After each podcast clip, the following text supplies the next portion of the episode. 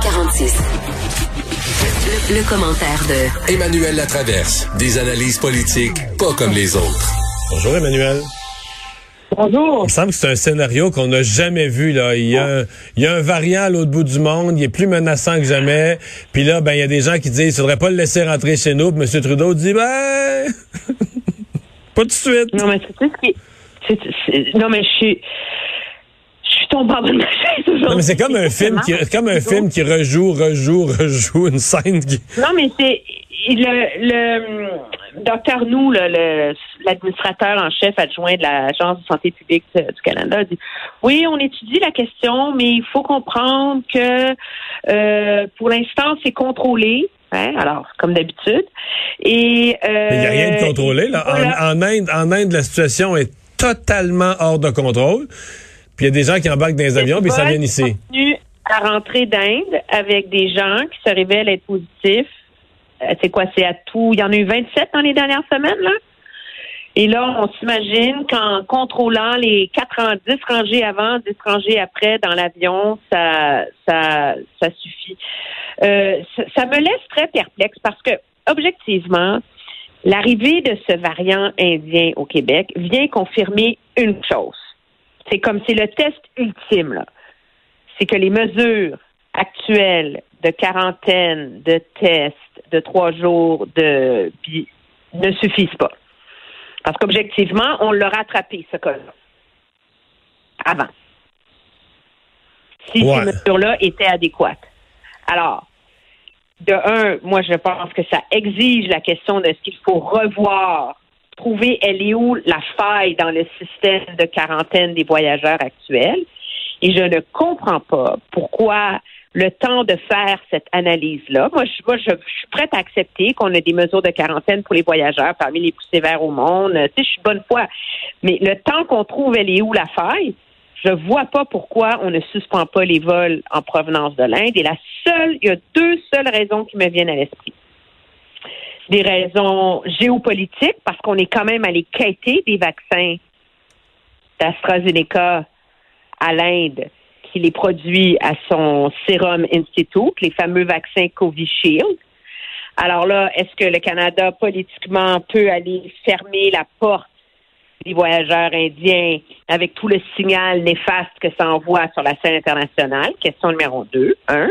Question numéro deux, enjeu de politique intérieure.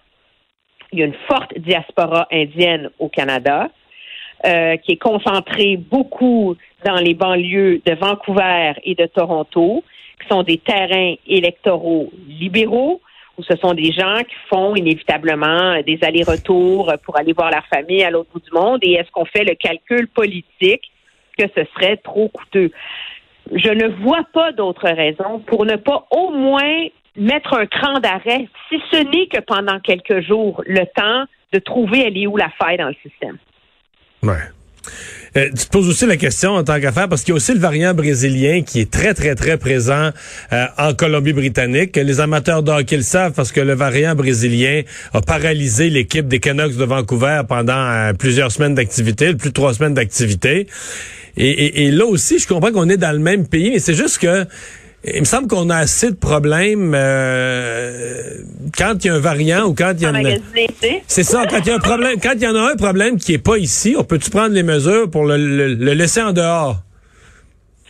Oui, et, et moi, ce que j'en comprends, c'est que c'est une discussion qui a lieu en ce moment entre les différents premiers ministres des provinces. Il y a une très grande réticence de la part. Et bien, le problème, c'est que Québec peut pas agir seul là-dessus. C'est pas comme aller mettre une police à la frontière de la, la 40, la 417, là, euh, pas loin de Rigaud, là.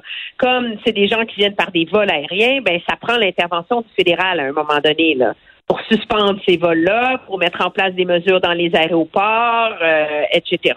Et donc, je pense que c'est ce qui complique la discussion de manière très claire. Mais moi, je crois qu'il faut avoir ce débat-là. Et je le dis, le cœur très gros, comme tu sais, moi, je vais passer mes étés en Colombie-Britannique. Donc, la perspective de ne pas pouvoir y aller m'affole totalement. Mais il faut avoir une réflexion là-dessus. Et mais j'oserais dire qu'avant de suspendre les vols intérieurs au Canada entre les provinces, parce qu'il y a plein de raisons pour lesquelles, par ailleurs, à l'intérieur d'un même pays, des gens peuvent avoir à faire des voyages, que ce soit pour aller soigner un, un parent aîné malade dans une autre province, etc. Est-ce qu'on pourrait commencer par demander un test COVID aux gens avant qu'ils prennent l'avion? Parce que savais-tu que ce n'est pas exigé avant de prendre l'avion? Dans les vols intérieurs? Non, monsieur. Et c'est intéressant, dans le National Post ce matin, il y avait la statistique, eux, ils ont fait les recherches. Entre le 1er et le 14 avril, il y a eu 90 cas positifs sur des vols domestiques au Canada. Ce qui est objectivement pas tant que ça, tu me diras, là. Mais il y en a quand même 50 de ces cas positifs-là qui étaient sur des vols qui venaient de Vancouver. Alors, moi, je pense qu'il faut avoir une réflexion sur si on peut pas resserrer davantage au moins les mesures de sécurité à bord des avions. Il me semble qu'à la quantité de tests qu'on fait dans une semaine dans ce pays, d'exiger un test négatif avant de prendre l'avion au Canada serait au moins une mesure minimale. une, non? mesure, une mesure de prudence euh, élémentaire. Et merci, Emmanuel. À Ça bientôt. Bye Au bye. revoir.